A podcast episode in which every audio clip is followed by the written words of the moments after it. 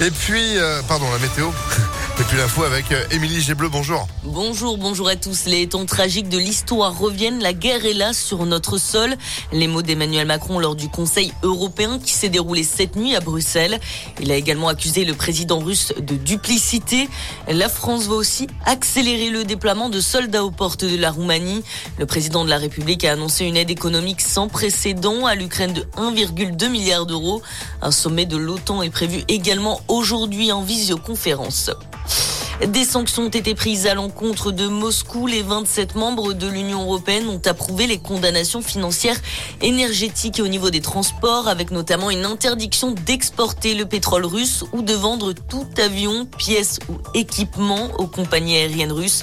Même son de cloche du côté des États-Unis où Joe Biden a annoncé une série de sanctions à l'égard de la Russie qui vont faire, je cite, de Vladimir Poutine un paria sur la scène internationale. En Ukraine, c'est l'incertitude. Un couvre-feu a été décrété hier à 22 h dans la capitale Kiev, mais également dans d'autres villes ukrainiennes. Deux explosions ont été entendues dans le centre de Kiev dans la nuit. Le bilan est déjà lourd. 137 personnes sont mortes d'après le président ukrainien. Dans l'actualité également, il a été mis en examen pour meurtre sur conjoint et placé en détention provisoire. Le policier soupçonné d'avoir tué sa compagne à Paris fin janvier dernier. Après trois semaines de cavale, l'homme de 29 ans s'est rendu lui-même aux forces de l'ordre dans le Var. Jean-Luc Mélenchon a réussi à obtenir les 500 parrainages nécessaires. Il manque moins d'une centaine de signatures à Marine Le Pen et Éric Zemmour. Christiane Taubira est toujours en dessous des 200 parrainages.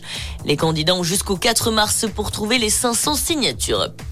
Et puis le football, et c'est une qualification pour les huitièmes de finale de la Ligue Europa Conférence. Les Marseillais se sont imposés face au FC Karabag en Azerbaïdjan hier soir 3-0. Le tirage des clubs français engagés en Coupe d'Europe, Lyon et Monaco se déroulera aujourd'hui.